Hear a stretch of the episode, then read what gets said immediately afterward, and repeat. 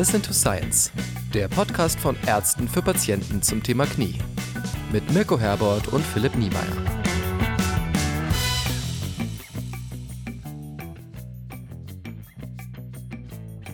Liebe Hörerinnen und Hörer, ganz herzliches Willkommen zur Episode 2 unseres Podcastes Listen to Science, der Podcast rund um das Kniegelenk. Ich sitze hier wieder in München zusammen mit äh, Mirko Herbert. Hallo, Servus, Mirko.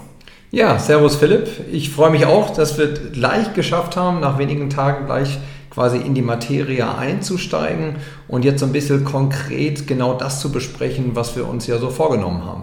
Genau, was wir uns vorgenommen hatten, das hatten wir ja schon beim letzten Mal so ein bisschen angesprochen. Wir wollen eigentlich Patienteninformation zur Verfügung stellen, aber das Ganze eben auf Basis von wissenschaftlichen Fakten, wissenschaftlichen Daten und somit wissenschaftlicher Evidenz. Und das ist ganz grob das, worum es auch heute gehen soll. Was wir uns auch überlegt haben, ist, dass wir schrittweise unterschiedliche Rubriken in unserem Podcast äh, einführen möchten. Und eigentlich möchten wir starten mit der Rubrik, die wahrscheinlich das Wichtigste ist, nämlich am Anfang jeder Episode unseren Zuhörer so ein bisschen zu vermitteln, um was es eigentlich geht. Worum geht es heute eigentlich? Gut, heute soll es um das Thema Evidenz in der Medizin, aber wir sind ja beide Chirurgen, das hatten wir ja auch schon beim letzten Mal besprochen, dass das durchaus den ein oder anderen Einflussfaktor auch auf unsere Meinung haben kann. Aber es soll vor allem um Evidenz in der Chirurgie gehen. Und das ist ein Thema, was in den letzten Jahren wirklich viel diskutiert worden ist, weil sich auch Chirurgen immer mehr natürlich auf basiswissenschaftlicher Evidenz für ihr tägliches Handeln und ihre Empfehlungen eigentlich rechtfertigen müssen und auch sollen, was ja eigentlich eine gute Entwicklung ist. Das ist es. Und äh, bevor jetzt die ersten ausschalten und anfangen zu gehen, das klingt erstmal natürlich sehr trocken, aber ich glaube, das ist ja genau unser Ziel. Wir wollen das sehr praktisch ihnen nahebringen und vor allen Dingen auch sehr verständlich machen, weil es klingt natürlich erstmal sehr kryptisch, aber ich glaube, wenn man dann so ein bisschen die Strukturen dahinter erklärt, dann kann man das gut nachvollziehen und vor allem können sie es dann selber bewerten, was es bedeutet, Evidenzlevel und das Ganze. Wobei Evidenz ja ein Begriff ist, mit dem vielleicht auch gar nicht jeder was anfangen könnte. Hast du eine gute Umschreibung oder wie würdest du eigentlich Evidenz beschreiben oder erklären jemandem, der da nicht so in der Materie steckt? Ja, triffst mir auf den linken Fuß. Nein, aber äh, Evidenz könnte man natürlich so als Einschätzung, als unabhängige Einschätzung einer, ja, vielleicht einer Aussage, vielleicht auch einer, einer Vorgabe, wie man sich verhalten soll oder kann und die man eben halt aus Studien herausschließt und dann die so ein bisschen die Wertigkeit angibt. Also das ist schon eine gewisse qualitative Einschätzung von Erkenntnissen, würde ich vielleicht sagen. Ja, finde ich auch absolut. Also ich hätte auch gesagt, eigentlich Qualität wissenschaftlicher Daten, die damit irgendwo dann auch ähm, eine offene Frage in der Medizin ähm, entsprechend in der Lage sein soll, behandeln. Aber so eine, so eine Bewertungsqualität. Und da ähm, muss man natürlich über die Datenbasis sprechen. Und das ist eigentlich das, was wir heute ein bisschen machen wollen. In der Chirurgie ist es ja auch so, wie in vielen Bereichen der Medizin, dass eigentlich klinische Studien die Basis für wissenschaftliche Erkenntnis darstellen. Und die evidenzbasierte Medizin unterscheidet da eben in verschiedenen, ich nenne es jetzt mal Gütekriterien oder Qualitätsparametern für klinische Studien. Und das wolltest du einmal kurz äh, zusammenfassen, unseren Hörern bekommen. Ja, genau.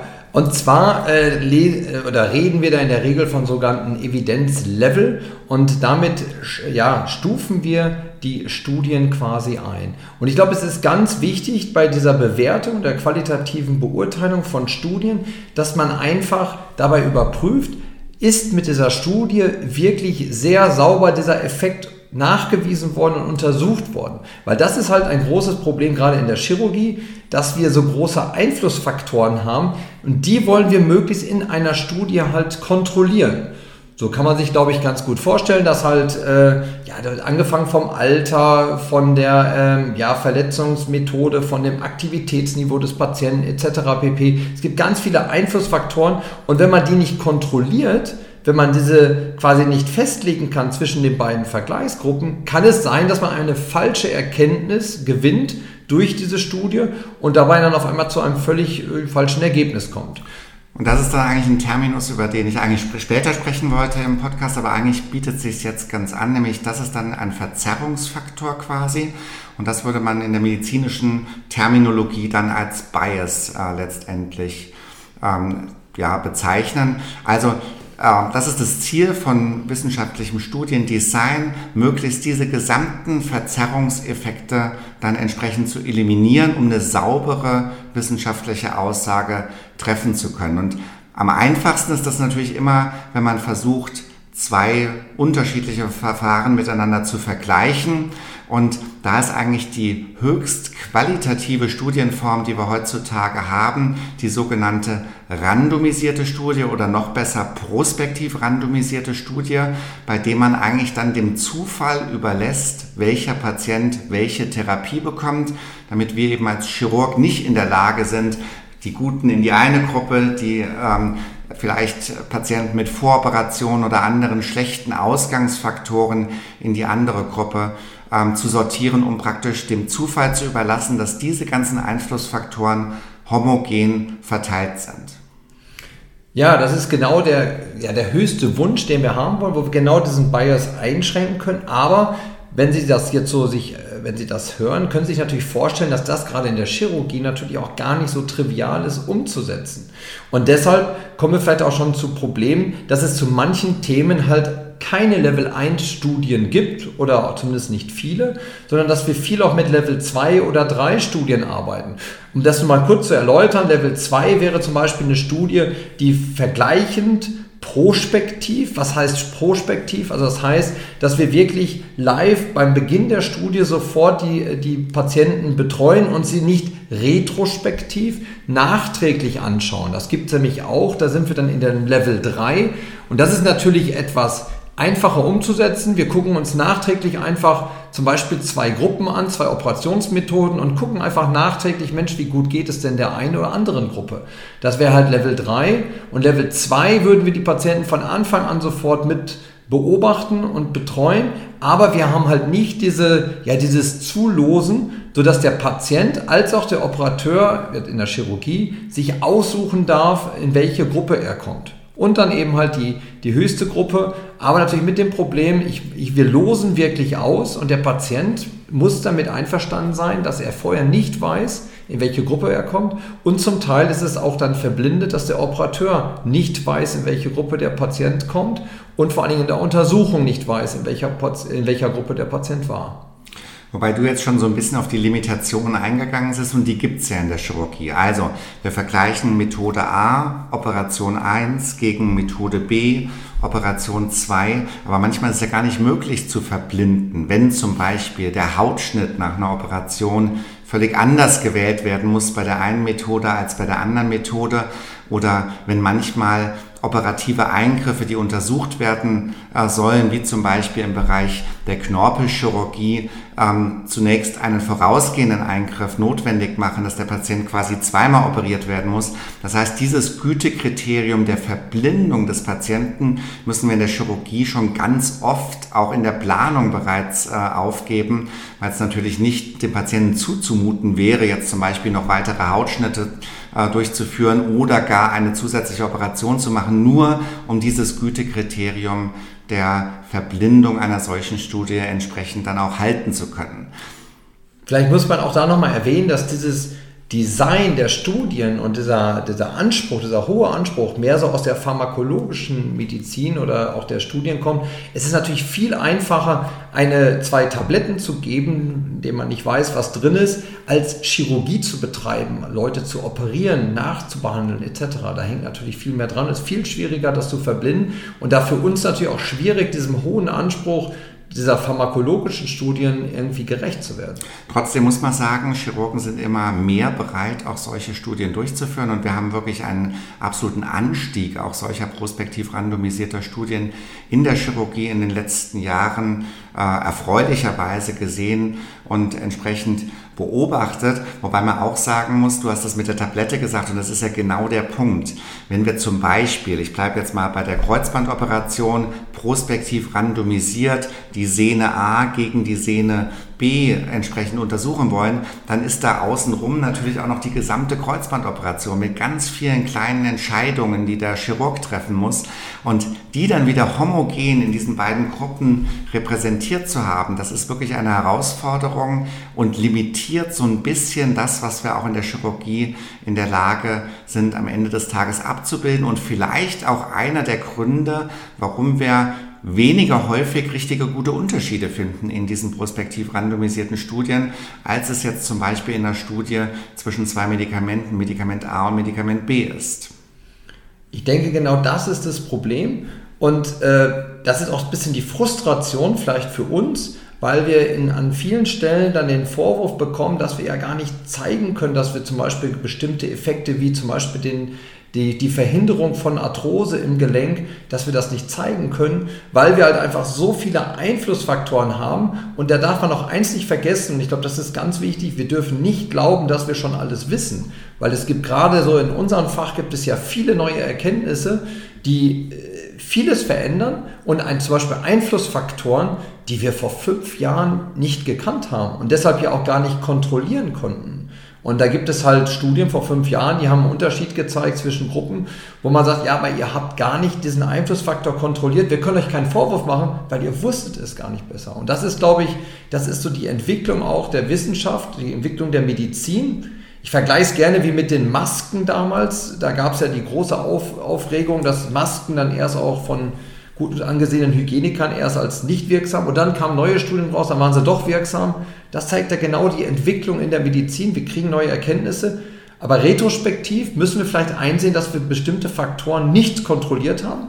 Und dadurch könnten Studien, die auch ein niedrigeres Niveau bekommen. Also das ist, das ist teilweise sehr komplex. Absolut. Und der zweite Punkt, über den ich auch viel nachdenke, ist immer, dass wir in der Chirurgie ganz anders Ergebnisse messen müssen, als das zum Beispiel in einer pharmakologischen Studie ist, wo man manchmal ja an einem ganz harten Faktor, wie zum Beispiel einem Laborparameter, ein Ergebnis äh, messen kann. Und wir müssen letztendlich mit indirekten Mitteln unsere ähm, Effekte am Ende des Tages messen. Vielleicht ein ganz guter Anlass, diesen Exkurs einmal zu machen. Also wie messen wir eigentlich in der Chirurgie oder jetzt speziell in der Kniechirurgie Ergebnisse von Operationen? Also wenn wir einfach anfangen oder sehr übersichtlich, muss man sagen, ist die visuelle Analogskala, zum Beispiel der Schmerz, ein sehr einfacher Faktor. Das wäre schön, wenn wir alles so messen könnten. Also sprich, man kann eine äh, Schmerzskala erstellen, 1 bis 10. Das ist relativ einfach zu kontrollieren. Deutlich schwieriger wird es dann eben halt bei diesen funktionellen Faktoren. Weil äh, wenn ein Gelenk, das Kniegelenk jetzt funktionieren soll, dann ist es ja nicht nur der Schmerz, sondern da gehört die Stabilität dazu, die, die, die Einsatzfähigkeit, die komplexe Bewegungsabfolge und all das ist natürlich deutlich schwieriger zu messen. Und da haben wir halt diese Patient-Related Outcomes. Und das versuchen wir damit dann eigentlich zu, zu untersuchen, zu, zu messen aber auch das ist natürlich nicht so trivial. Also letztendlich, du hast das gesagt, Patient Reported Outcome Parameter, PROMS, das ist so fast der Gold Standard äh, nach Operationen, wie man Gelenkfunktion misst. Aber im Wesentlichen ist es ein Fragebogen, wo der Patient unterschiedliche Fragen aus unterschiedlichen Lebensbereichen, ähm, die zum Beispiel beginnen bei der Frage, ob Schmerzen bestehen, wenn man von einem Stuhl oder aus der tiefen Hocke aus äh, aufsteht, ähm, über Fragen, die Ruheschmerzen in der Nacht abfragen, ähm, bis dann aber auch zu Schmerzen, äh, die oder Fragen, die Schmerzen oder Funktion, Stabilitätsgefühl in anspruchsvolleren Lebenslagen, wie zum Beispiel beim Sport abfragen.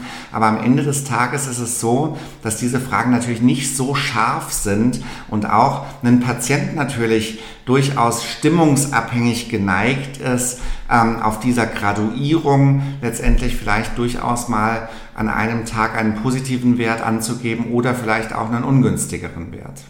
Ich glaube, die Trendschärfe hast du ja angesprochen, ist ein großes Problem, weil wir natürlich auch Operationen machen, wo wir einen sehr, sehr hohen Anspruch haben an den Patienten oder der Patient auch an sich.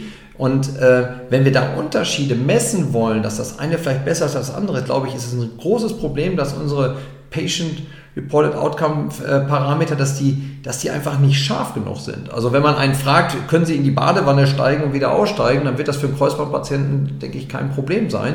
Und dass ich mit einer Sehne das besser als der anderen kann, glaube ich auch nicht. Also das ist doch etwas, wo, glaube ich, noch viel passieren können. Aber, das muss man vielleicht den Zuhörern auch mal erklären, sowas zu evaluieren, so einen Fragebogen und das, dass man das anwenden darf, das ist ja eine Mordsarbeit. Das ist ja sehr aufwendig. Und muss ja eigentlich, wenn man das wissenschaftlich sehr präzise macht, eigentlich für jedes Krankheitsbild separat dann durchgeführt werden. Das heißt, wir haben letztendlich von diesen Proms, von diesen Fragebögen unterschiedliche äh, Versionen oder unterschiedliche Arten von Fragebögen verfügbar und müssen dann quasi in der Studienplanung gucken, für welches, äh, welcher Score sich für unser Krankheitsbild da am besten eignet.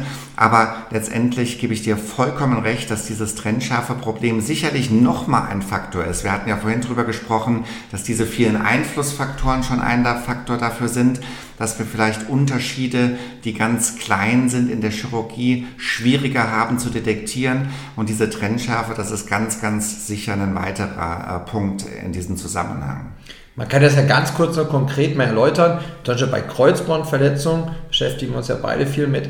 Da gibt es dann Unterschiede, in zwei, oder untersucht man zwei Gruppen. Wenn wir mal ehrlich sind, dann kommt bei beiden Gruppen meistens mal 90 Punkte raus. Von knapp 100 möglichen. Und naja, und irgendwie wundern wir uns, dass wir keinen Unterschied, keine Verbesserung zeigen können. Und ich glaube, da ist genau der Haken, weil äh, da sind die nicht trennscharf genug. Wir kriegen immer 90 Punkte und sagen alle, ja, warum sollen wir denn was anderes machen? Zumal es dann ja auch noch äh, einen Wert gibt, den man vielleicht an der äh, Ecke einmal einführen kann. Das ist der minimal relevante Unterschied. Das heißt, wenn nachher in dem einen Verfahren 90 und in dem anderen 90,5 rauskommt, selbst wenn das statistisch signifikant ist, dann geht es ja im zweiten Schritt immer noch um die Frage der klinischen Relevanz und dieser Minimal Clinical Relevant Change Wert, der gibt so ein bisschen an, ab wann ein für einen Patient dann am Ende des Tages auch ein Unterschied relevant ist. Und das halte ich auch für einen echt äh, wichtigen Wert, ähm, weil am Ende geht es ja um Funktion beim Patienten und wie er das ähm, entsprechend empfindet. Äh, Mirko, du hattest eben gesagt, prospektiv randomisierte, also zugeloste Studien, das ist die höchste Stufe, dann die vergleichenden Studien, die aber nicht äh, zugelost sind, das ist so ein bisschen die Stufe drunter, aber Evidenz geht dann ja doch auch noch weiter. Also wir haben ja, wenn man jetzt zum Beispiel um seltene Verletzungen spricht, da haben wir meistens ja gar nicht die große Zahl von Patienten, dass man solche vergleichenden Studien ähm, entsprechend aufsetzt. Da geht es dann darum, ähm, gegebenenfalls auch auf Fallsammlungen zurückzugreifen, äh, also einige, manchmal sogar wenige Fälle, wo einfach rapportiert wird, was waren die Komplikationen, was waren die Probleme, ähm, wie war das durchschnittliche Behandlungsergebnis mit einer Methode. Und dann der niedrigste Grad äh, der Evidenz, das sind dann eigentlich Expertenmeinungen. Also wenn sich nichts in der wissenschaftlichen Literatur findet, dann ist letztendlich Meinung, aber durchaus auch etwas, was im Evidenzlevel eben abgebildet wird, wenn auch auf einem ganz äh, niedrigen Niveau. Völlig richtig. Und ähm, ich glaube, wenn man nochmal kurz auf diese äh, Ansammlung von Fällen, dann vielleicht sollten wir kurz auch die Registerdaten ansprechen, was ja auch ein spannender Aspekt ist. Vielleicht für die Zuhörer, es gibt halt in unterschiedlichen Ländern auch quasi vorgeschriebene Register, wo quasi der, ja, kann man sagen, der Staat oder das Gesundheitssystem vorgeschrieben hat, dass einfach jede, zum Beispiel Operation, die durchgeführt wird, dort zwangsweise eingefügt werden muss, was einen riesen Vorteil hat, weil man eine sehr, sehr große Anzahl von Fällen sammelt die, die Ärzte quasi zwingt, dort daran teilzunehmen. Ähm, und das ist natürlich ein sehr hohes Gut, dass man hinterher 15, 20, 30.000 Patienten vergleichen kann. Aber da haben wir ja mehrere Erfahrungen jetzt auch gemacht in den letzten Jahren, zum Beispiel auch mit skandinavischen Daten, dass, dass dort auch sehr äh, störende Faktoren sein können. Zum Beispiel, wenn es neue Verfahren gibt, und man die ersten Operationen, meinetwegen auch die ersten 500 Operationen, die in einem Land davon durchgeführt wurden, dann gibt es ja auch einen Bias und das ist ja so eine sogenannte Lernkurve. Möchte man vielleicht öffentlich, man, klingt vielleicht ein bisschen strange, dass wir natürlich auch Operateure lernen, aber es ist natürlich so, wenn man was Neues macht, dann hat man eine gewisse Entwicklung in den, in den Operationen und das beschreibt man auch eine Lernkurve. Und da gibt es ja mehrere Beispiele, dass die Registerdaten bei neuen innovativen Verfahren auf einmal schlechte Ergebnisse gezeigt haben was erst zur Aufregung geführt hat, aber man konnte mit einem anderen Level, vielleicht sogar einem niedrigeren Level, aber in einer Gruppe, die das jetzt sehr äh, routiniert machen und äh, kontrollierter durchführen, ähm, konnten genau das Gegenteil beweisen. Und das ist ja ganz spannend, dass auch nur die Zahl an Patienten auch nicht nur zählt. Genau, also Registerdaten ist ja auch ein Thema von mir. Ich war an der Entwicklung von dem Knorpelregister in Deutschland beteiligt und vom deutschsprachigen Arthroskopieregister. Und Natürlich gibt es Limitationen und die werden auch immer viel diskutiert und die sind auch wichtig zu kennen bei jeder Studienform, insbesondere auch bei den Registern. Aber ich halte die Register auch aus anderen Gründen für ganz, ganz wichtig. Ein Grund ist zum Beispiel, dass man manche Parameter ja auch untersuchen muss, aber die kann man gar nicht zulosen. Also zum Beispiel Geschlecht oder Alter. Dafür stellen natürlich ähm, solche Registerdaten eigentlich fast schon den höchsten Level an Evidenz, der überhaupt erreichbar ist. Und deswegen finde ich auch einen Terminus, den ich wirklich sehr schätze, ist dieser bestverfügbare Evidenzlevel. Weil nur aus der Tatsache, dass es jetzt vielleicht für eine Fragestellung keine prospektiv randomisierte Studie gibt, lässt sich auf keinen Fall rückschließen, dass letztendlich der Evidenzgrad nicht ausreichend ist. Also Beispiel Alter, da wird es nie eine prospektiv randomisierte Studie für geben. Und einer der anderen Punkte, warum ich die Register so wichtig finde, ist, dass zum Beispiel seltene Probleme sich in den meisten prospektiv randomisierten Studien nicht wiederfinden. Also Beispiel wieder Knorpeltherapie, da werde ich immer mal wieder im, im Rahmen dieses Podcasts drauf zurückkommen. Das sind ähm, Studien, die schließen typischerweise pro Gruppe vielleicht zwischen 100 und 150 Patienten ein. Das ist deswegen so, weil man weiß, ab dieser Fallzahl hat man eine statistisch gute Aussagekraft. Aber wenn jetzt zum Beispiel eine Komplikation nur einen von 1000 Patienten betrifft, dann ist natürlich völliger Zufall, in welcher dieser beiden Gruppen dieser Patient zu finden ist. Und da kommen natürlich Registerdaten, die dann viel mehr Patienten haben ins Spiel. Und deswegen halte ich die äh, so für wichtig. Das betrifft auch zum Beispiel den großen Bereich der Medizinprodukte. Da gab es ja immer wieder auch in den letzten Jahren große Diskussionen über die Sicherheit von Implantaten oder ähnliches. Und da halte ich Registerdaten für absolut essentiell und einen ganz wichtigen Baustein. Jetzt haben wir relativ viel über diese einzelne Studienqualität ähm, gesprochen, aber die, in den wenigsten Fällen bezieht man sich ja auch gerade bei der Empfehlung auf einen Patienten äh, oder für einen Patienten auf eine individuelle Studie, sondern eigentlich ergibt sich die Evidenz ja dann so ein bisschen aus dem Zusammenschau der unterschiedlichen Studien. Ja, das ist richtig. Und es gibt ja dann auch die Möglichkeit, dass wieder diese Studien zusammengefasst worden sind. Also das, machen ja auch dann wieder quasi Wissenschaftler oder auch wir machen sowas ja auch oder als Ärzte, dass man dann quasi mehrere hohe Evidenzlevel-Studien dann wieder zusammenfasst. Und das macht es vielleicht dann doch etwas einfacher für die Anwendung und auch für die, für die Beurteilung, wenn man einfach sagt, Mensch, wir haben doch insgesamt zum Beispiel jetzt im Bereich der Knorpelchirurgie gibt es ja, ich glaube 39 sind es glaube ich für die ACT, äh, hattest du mir glaube ich mal erzählt, ähm, gibt es dann eben halt äh, so viele Studien, die auf dem hohen Level sind, dass man das dann auch noch besser einschätzen kann und dann auch ja diese Bewertung einem doch leichter fällt. Absolut. Und das ist wirklich was, was dann dazu führt, dass wir für manche Krankheitsbilder hervorragende, für andere mittelmäßige und für andere dann schlechtere Evidenz haben. Und das wären so die Evidenzgrade. Das heißt, wenn wir für eine Fragestellung viele hochqualitative Studien haben, ergibt sich daraus ein hoher Empfehlungsgrad, wobei auch anzumerken ist, dass natürlich die nicht widersprüchlich sein dürfen. Also, wenn wir jetzt für eine Frage fünf Studien haben, von denen aber drei das eine und zwei das Gegenteil ähm, ähm, herausgefunden haben, dann ergibt sich natürlich auch wieder eine schlechtere Evidenzlage. Aber ich muss ganz ehrlich sagen, ich mag diese Meta-Analysen. Also wenn ich mich über ein Thema informiere, und das wird sicherlich auch in dem Podcast immer mal wieder zum, zum Thema werden. Ich finde diese Meta-Analysen eine super Form von Wissenschaft, selbst wenn der Autor selbst eigentlich gar keine eigene Studie initiiert hat aber er beschäftigt sich damit und das Charakteristikum von diesen Meta-Analysen ist, dass quasi nochmal eine neue statistische Auswertung der Fälle durchgeführt wird, die quasi in den originären Studien damit eingeschlossen worden sind. Und das sind natürlich dann mehr Patienten und daraus ergibt sich auch eine größere statistische Aussagekraft zu diesem Zeitpunkt.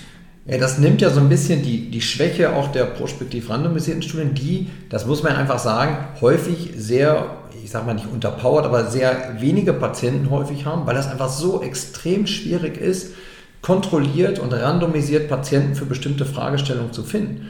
Ich habe das selber auch eine Knorpelstudie mal betreut, die Level 1 war. Und wir haben, glaube ich, acht Jahre Patienten eingeschlossen und sind am Ende nur auf 30 Patienten gekommen, weil es so schwierig ist, wenn man die Kontrollen alle einführt. Also der darf kein krummes Bein haben, der darf keine VOPs haben, etc. pp.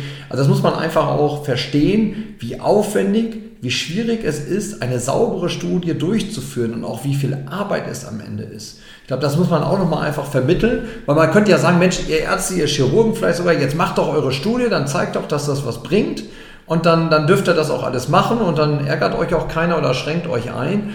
Es ist ein wahnsinniger Aufwand, es ist auch nicht billig, und das ist natürlich auch ein Problem, wenn keine, wenn keine äh, Industrie dahinter hängt, wie zum Beispiel in der Pharmakologie, ähm, dann ist das ja gar nicht trivial, sowas auch zu finanzieren. Das muss man ja auch einfach Absolut, machen. aber wenn dann Industrie dahinter steckt, dann wird sofort auch wieder ein Bias, also ein potenzieller Verzerrungsfaktor zumindest unterstellt, weil natürlich dann äh, der Autor durchaus geneigt ist zu denken, na gut, wenn die Firma A das äh, un, ähm, untersucht, dann wird es auch schon in die Richtung ähm, designt sein, die Studie, dass möglicherweise das Produkt der Firma A dann auch gut abschneidet. Wobei man heutzutage sagen muss, das Ganze läuft ja alles verpflichtend unter dem sogenannten äh, GCP, also Good Clinical Practice.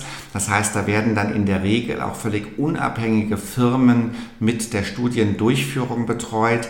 Diese supervisionieren dann wiederum die Ärzte die in die Studie entsprechend Patienten eingeben, sodass aus meiner Sicht schon die Qualität gut ist. Aber das Beste ist natürlich, wenn man eine völlig neutral finanzierte Studie dann anbieten kann. Du hast gesagt, dass es ganz schön schwer ist, Patienten zu finden. Ich finde es gerade in der Chirurgie auch deswegen nochmal schwer, weil manchmal ist es dem Patienten dann auch wirklich schwer zu vermitteln, dass man sagt, hey, wir losen jetzt quasi, welche Operation du bekommen wirst. Das hat von der emotionalen Hürde nochmal eine gewisse ja, eine ganz andere Bedeutung, als wenn man jetzt zwei äh, Medikamente gegeneinander vergleicht, von denen man vielleicht nicht weiß, welches das bessere ist, aber von denen man zumindest beide eine Wirksamkeit entsprechend dort ähm, angenommen hat, beziehungsweise oft ja schon gezeigt ist dann auch im Vorfeld.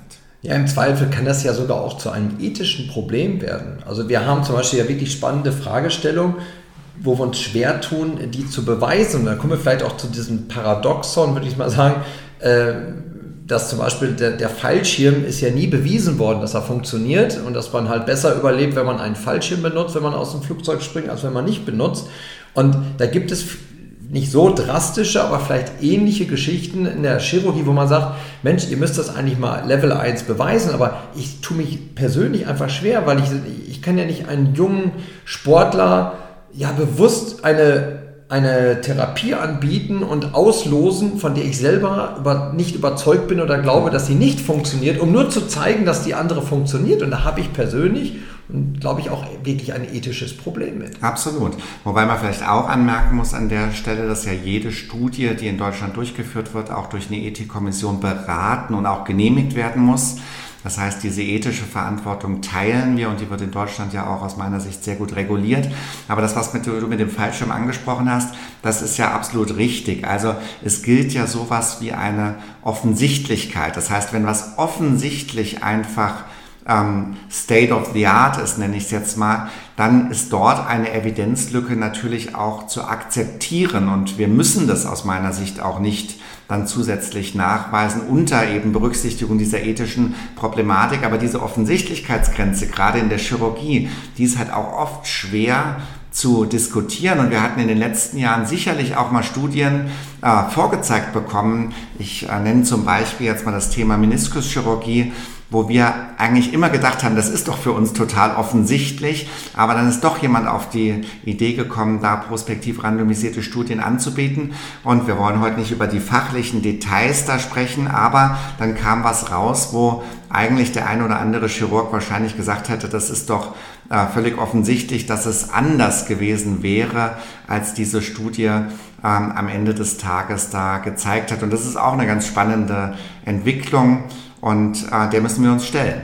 Ich glaube, das wird vielleicht ja auch, wäre mein Wunsch zumindest auch ein Thema in unserem Podcast vielleicht werden, dass wir solche ja, wichtigen Studien vielleicht auch ein bisschen auseinandernehmen, weil genau diese Fehler, weil zum Beispiel bei solchen Studien können sehr genaue epidemiologische, statistisch vorgegangen worden sein, aber fachlich halt Sachen vielleicht nicht ganz astrein gelaufen sein, weil es vielleicht auch von Leuten geführt wurde, die Studie, die jetzt gar nicht mal zum Beispiel ja, selber operieren, sondern eher nur untersuchen. Und ich glaube, das ist, glaube ich, auch das, was wir uns zum Ziel machen wollen, weil, weil es gibt ja so, ja, so äh, Landmark-Studien, die ganz wichtig sind, die auch für die Entscheidung, politischen Entscheidungen, muss man ja auch sagen, wichtig waren, ähm, dass man die mal genauer anschaut. Und ich glaube, das wird auch unser Ziel sein, sowas mal rauszusuchen und ihnen das mal näher zu bringen und mal ein bisschen zu erläutern, wie kann man denn das bewerten.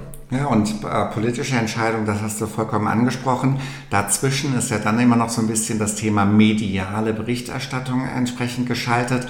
Und das ist auch ein Thema, was wir vielleicht mal besprechen werden an der einen oder anderen Stelle, weil es ist ja häufig so, dass in den Medien die ganze Komplexität dieser Problematik mit Vorteilen, mit Nachteilen, mit potenziellen Verzerrungseinflussfaktoren auf so ein Studienergebnis, das kann ja gar nicht dargestellt äh, werden. Und das bringt uns vielleicht noch zu einem letzten Thema, äh, was du dir auch im Vorfeld notiert hattest, Mirko, nämlich so ein bisschen das Thema Reporting Bias. Und äh, das wollte ich gerne einmal nochmal mit dir ansprechen, weil leider ist es ja wirklich so, dass ähm, Evidenz auch davon abhängt, dass wir über Evidenz sprechen.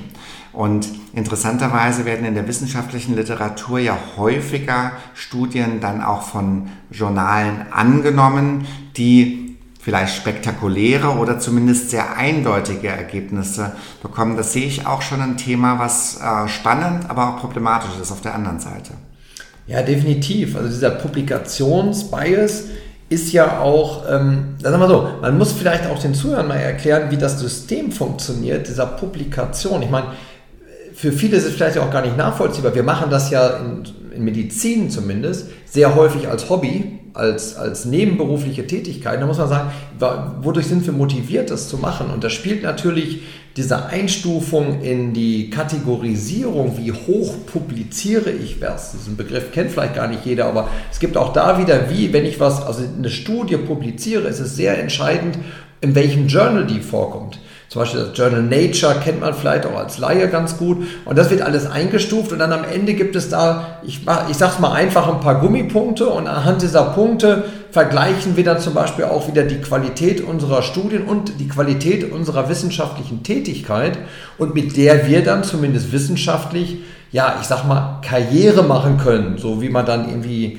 sich äh, habilitieren kann oder eine Professur oder so erreichen kann. Und da ist natürlich wichtig, dass das ein, ein, ja, entscheidend ist, dass ich etwas publizieren möchte, was natürlich in einem hochrangigen Journal publiziert wird. Und dann ist natürlich wieder die Frage, was nimmt dieses hochrangige Journal an? Und da sagtest du genau richtig, dass natürlich so ja auch spektakuläre Aussagen oder klare oder neue Erkenntnisse dann dort natürlich viel einfacher zu publizieren sind, als zum Beispiel insbesondere negative Effekte die man zum Beispiel bei einer Studie rausgefunden hat. Es ist ganz schwierig, das hoch zu publizieren. Teilweise kann man es gar nicht publizieren. Und das ist natürlich auch wieder ein Bias. Ja, oder noch äh, extremer aus meiner Sicht, wenn keine Unterschiede nachgewiesen werden können. Oder das. Genau. Und was ich noch den Punkt machen wollte, dass sich dieser Reporting-Bias natürlich auch auf die normalen Medien äh, weiter verlagert. Das heißt, wenn jetzt ein Wissenschaftsjournalist einen Artikel schreibt mit der Überschrift, die Operation hilft nicht, dann hat er dafür eine deutlich größere Aufmerksamkeit, als wenn er schreibt, eine Operation hat den erwarteten Effekt und dieser ist jetzt wissenschaftlich nachgewiesen. Und das finde ich schon auch ein Thema, wo ich auch denke, dass wir als Chirurgen in den letzten Jahren nicht immer hundertprozentig fair behandelt worden sind. Aber wir möchten jetzt nicht hier jammern, sondern wir möchten ja unsere Patienten irgendwo ähm, informieren. Und ich hoffe, dass so ein bisschen die Ausführungen, die wir jetzt in der letzten halben Stunde gemacht haben, dass die so ein bisschen ähm, erklären, worauf wir uns auch in den kommenden Folgen, und da soll es ja um einzelne medizinische Fragestellungen gehen, dann Mirko, ähm, worauf wir uns so ein bisschen beziehen werden. Jetzt haben wir aber nur über klinische ähm, äh, Forschung gesprochen und es gibt ja auch noch so ein bisschen, und das ist ja auch ein Bereich, wo du gerade im Bio Bereich Biomechanik viel unterwegs bist, manchmal gibt es ja auch ähm, Evidenz, die nicht in klinischen Studien äh, dargestellt worden ist, sondern durch Messergebnisse im Labor haben. Und auch die werden wir sicherlich mit diskutieren, weil die gerade in unserem Bereich auch eine hohe Bedeutung haben. Ja, äh, eine sehr hohe Bedeutung sogar, weil man muss sich einfach vorstellen, völlig nachvollziehbar, findet man sich sehr oder findet man sehr schwer einen Patienten, der bereit ist, dass man das Kreuzband bei dem wieder rausreißt und man guckt, wie stabil es geworden ist bei der Einheilung. Und da müssen wir uns dann halt einfach auch ähm, ja, Tierstudien zum Teil auch äh, zur Hilfe nehmen oder eben halt auch mit ähm, ja, Körperspendern, die sich ja wirklich äh, ja, wichtigerweise auch der Wissenschaft zur Verfügung gestellt haben und wo wir dann zum Beispiel dann halt an Körperspendern, an solchen äh, Gelenken, an solchen Materialien arbeiten, aber zum Teil halt auch mit Tieren, aber häufig dann auch mit, ja, zum Beispiel vom Schlachthof. Also das ist nicht so, dass dann die Tiere deshalb wegen der Wissenschaft leiden oder sogar sterben müssen. Äh, die, die nehmen wir uns dann zur Hilfe und auch da ist es halt spannend, das werden wir auch besprechen, jedes, jede Studienform hat Vor- und Nachteile. Eine Tierstudie muss nicht schlechter sein als eine, eine äh, Studie, die an menschlichen Körperspendern durchgeführt wurde. Und ich glaube, das ist ganz wichtig und da wollen wir Ihnen auch so ein bisschen das Gefühl geben, das einzustufen und äh, diese Studien einzeln zu bewerten und dann vielleicht daraus die Rückschlüsse zu ziehen in die Klinik. Also das ist so ein bisschen wie Crashtest beim Auto für unsere Implantate und äh, Operationen, aber wirklich ein ganz wichtiger Punkt, der dann auch eben über diesen Deckmantel ähm, Best Available Evidence oder die bestverfügbare Evidenz, der da ganz klar mit entsprechend äh, dazu zählt. Was mir noch gerade einfällt ist, ähm, wir haben vorhin kurz darüber gesprochen, wie wir Behandlungserfolg äh, messen. Und da ist natürlich, gibt es auch noch solche anderen Punkte, wie zum Beispiel, musste der Patient nochmal operiert werden? Das ist zum Beispiel ein Parameter, der vielleicht ein bisschen härter ist als so ein Fragebogen. Auf der anderen Seite auch wieder davon abhängt, ähm, dass natürlich auch die Notwendigkeit einer Folgeoperation wieder in gewisser Weise einen subjektiven Aspekt da hat. Und dann gibt es diesen Parameter Sport. Und Sport spielt in unserem Bereich eine große Rolle, also Rückkehr zum Sport. Was können die Patienten nach der Sportrückkehr machen?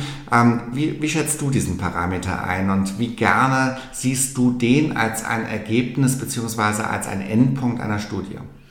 Ja, das ist dann schon auch sehr problematisch. Zum einen auch, weil man zum Beispiel sagt, wenn man einen Patienten erfolgreich operiert, und er dadurch dann wieder sehr aktiv wird, dann hat er natürlich auch zum Beispiel, als ein, vielleicht so ein anderer Bereich auch, hat er natürlich ein viel größeres Risiko, auch sich wieder zu verletzen und damit wieder eine Komplikation zu erreichen. Also sprich, das ist ja auch interessant, dass man sagt, auf der einen Seite wollen wir die Leute zurückbringen, aber wenn wir das erfolgreicher machen, kann das sogar wieder ein negativer Faktor sein, weil der Patient dann wieder ein höheres Risiko hat, dass er sich auch wieder verletzt. Und dann hängt er natürlich davon ab, was will der Patient wieder machen, also auch von der individuellen Motivation und dann auch noch äh, von dem Punkt auch so ein bisschen Alter oder ähnliches, weil typischerweise wird ja jeder im weiteren Verlauf nach einer Operation äh, etwas älter. Das heißt, dass die Sportaktivität vielleicht durchschnittlich über die Jahre und gerade bei Langzeitstudien, wenn ich jetzt mal über 10 oder 20 Jahre nachdenke, dann limitiert sicherlich auch dieser Parameter ähm, etwas die Rückkehr zum individuellen Sport. Aber man sieht schon an dem Beispiel auch, dass das unheimlich differenziert ist. Das heißt, wir müssen bei jedem Outcome-Parameter auch ein bisschen diskutieren, ist das Ganze denn adäquat gewesen? Ist das für diese Fragestellung ein Thema gewesen? Stimmt das Studiendesign? Und das wollen wir dann in den kommenden Wochen zu unterschiedlichen Themen dann entsprechend dann auch miteinander diskutieren, Mirko. Ja, ich glaube, das ist äh, vielleicht final auch so mal zur Erläuterung. Es ist halt wirklich der, der harte Kontrast zu dem vielleicht auch plakativen Laienpresse, wo dann einfach ein Faktor rausgenommen wird. Und wie du so schön sagtest, ganz plakativ funktioniert nicht. Vor OP darf man nicht, wird zu viel operiert oder vielleicht zu wenig. Und genau da wollen wir vielleicht ein bisschen gegensteuern und ja, unsere Zuhörer ein bisschen mit füttern, mit, äh, mit wichtigen Faktoren, damit sie das einfach besser einschätzen können. Und ich sag mal, ein mündiger Patient werden. Mirko, ich hoffe, dass wir so die wichtigsten Aspekte diskutiert haben. Wir sind ein bisschen länger geworden, als wir es eigentlich geplant haben. Unser Ziel war immer so ein bisschen vielleicht eine halbe Stunde miteinander zu diskutieren. So wie ich uns beide kenne, wir reden beide gerne über diesen Themen, wird uns das wahrscheinlich das ein oder andere Mal passieren. dann doch passieren. Ähm, aber ich hoffe, dass es auch für Sie als Zuhörerinnen und Zuhörer ähm, spannend war. Aber ab dem nächsten Mal soll es dann wirklich auch um medizinische Themen gehen. Ganz genau, da gehen wir dann quasi ins, ins Eingemachte und werden dann ganz konkret dann entsprechende medizinische Themen ansprechen. Aber ich glaube, wir haben jetzt einen ganz guten Potpourri der, ja, der Theorie, der Einstufung von Studien, dieser Evidenzlevel gegeben. Und ähm, vielleicht so dann zum, zum Abschluss vielleicht nochmal als letztes Wort, wenn man sagt, so diese evidenzbasierte Medizin, dann ist immer die Evidenz, immer die Studien drin, muss man auch sagen, Evidence-Based Medicine ist definiert, die das quasi die bestverfügbare externe Evidenz, so das, was wir gerade besprochen haben, aber kombiniert wird mit der individuellen klinischen Expertise. Also sprich, da ist der Arzt dann schon wieder mit drin, auch mit seiner Erfahrung und das spielt schon eine Rolle. Also ich glaube, das ist jetzt keine, kein Kochrezept, kein reines Kochrezept, wo irgendeine Studie mir vorgibt, sondern ich glaube, das muss man nochmal erwähnen, dass die Erfahrung vor allen Dingen auch in der Chirurgie spielt eine unglaublich große Rolle und das werden wir sicherlich auch in den nächsten Folgen dann auch immer wieder mit äh, einbeziehen. Und genau so wollen wir damit umgehen. Das war eigentlich nochmal eine gute Abrundung von dem Thema. Wahrscheinlich wird uns der ein oder andere Methodiker äh, auch heute in der Sendung zum Vorwurf machen, dass wir das ein oder andere nicht vollumfänglich abgedeckt haben. Aber diesen Anspruch, den können wir wahrscheinlich auch mit diesem Format ähm, nicht haben. Wir werden immer natürlich ein bisschen, das hatten wir beim letzten Mal ja schon ähm, auch zugegeben und auch angemerkt, und das, das müsste man eigentlich auch als Disclaimer wirklich ganz äh, äh, in den Vordergrund stellen. Wir werden natürlich immer diese eigene Meinung dort auch mit kommunizieren und auch unsere Zuhörer wissen lassen. Aber, und das hattest du gesagt, das ist eben auch ein Teil der wissenschaftlichen Evidenz gemäß der aktuellen und auch aus meiner Sicht super präzisen Definition. Mirko, es hat mir total Spaß gemacht. Ich freue mich jetzt schon auf die nächste entsprechende Folge mit dir, wenn es dann um die entsprechenden Themen gibt. Wir bedanken uns ganz herzlich bei Ihnen auch fürs Zuhören und hoffen, Sie bleiben uns äh, diesbezüglich treu. Vielen Dank fürs Zuhören. Listen to Science. Der Podcast rund ums Knie ist ein Podcast von Mirko Herbert und Philipp Niemeyer für Patienten und interessierte Laien. Wir freuen uns über eine Empfehlung und eine gute Bewertung, sofern Ihnen unser Podcast gefallen hat. Sprecher der Rubriken Christoph Neumann.